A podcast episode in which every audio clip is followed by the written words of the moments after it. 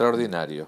John Alexander Dowie nació el 25 de mayo de 1847 en Edimburgo, Escocia. Sus padres, John Murray Dowie y su esposa, que eran cristianos, lo llamaron con nombres que según ellos esperaban, expresaban lo que su hijo llegaría a ser cuando creciera. John, que significa por gracia de Dios, y Alexander, que significa que ayuda a los hombres. John Dowie nació en la pobreza.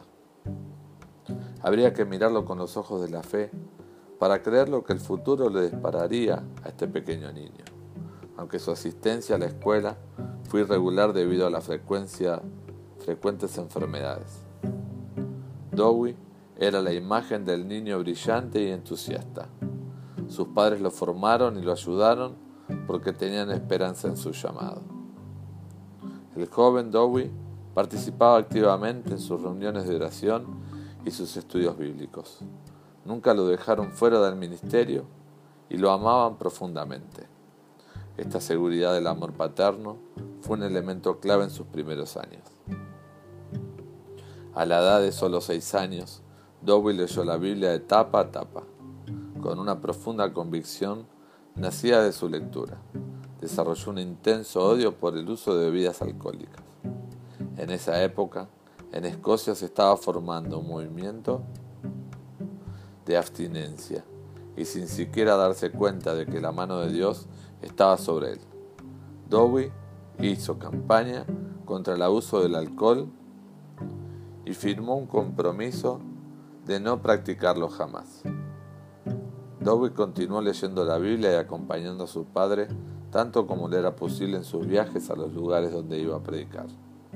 En uno de estos viajes, conoció a un humilde predicador callejero llamado Henry Wright. Después de escuchar el Evangelio de boca de este hombre, Dowie entregó su corazón a Jesucristo. A la tierna edad de siete años, recibió su, su llamado al ministerio, pero aún no sabía cómo responder. A los trece años, John partió con sus padres en su viaje de seis meses por Australia. Una vez ubicado en este nuevo país, comenzó a ganarse la vida trabajando para su tío, que era zapatero. Pronto dejó a su tío y comenzó a trabajar en otros lugares, siempre en puestos casi insignificantes. Aún entonces, sus compañeros notaban que era un joven hombre de negocios realmente extraordinario. Dowie pronto se convirtió en asistente del socio de una firma que facturaba más de 2 millones de dólares al año. Durante estos años de ascensos laborales, Dios le hablaba vez tras vez. Su corazón continuamente se sentía atraído hacia el ministerio de tiempo completo. Dowie comprendía que había muchas verdades en la Biblia que habían sido dejadas de lado por los religiosos de esa época. Una de ellas, la sanidad divina, le había sido revelada a costa de su propio sufrimiento. Dowie había sido un niño enfermizo y sufría de dispepsia crónica, una severa indigestión que lo acosó en su adolescencia. Pero después de leer sobre la voluntad divina con respecto de la sanidad, clamó al Señor y fue completamente liberado de tal aflicción. Y esta manifestación divina fue solo una muestra de la revelación que llegaría a su vida. Finalmente, a la edad de 21 años, tomó la decisión absoluta de responder al llamado de Dios. Tomaría el dinero que había ahorrado con su trabajo y comenzaría a estudiar con un profesor privado para prepararse para el ministerio.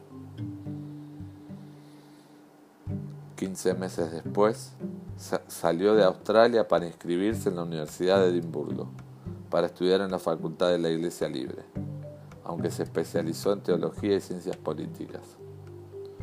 No era considerado un estudiante modelo debido a sus desacuerdos con los profesores y sus doctrinas. Él desafiaba sus letárgicas interpretaciones en forma brillante.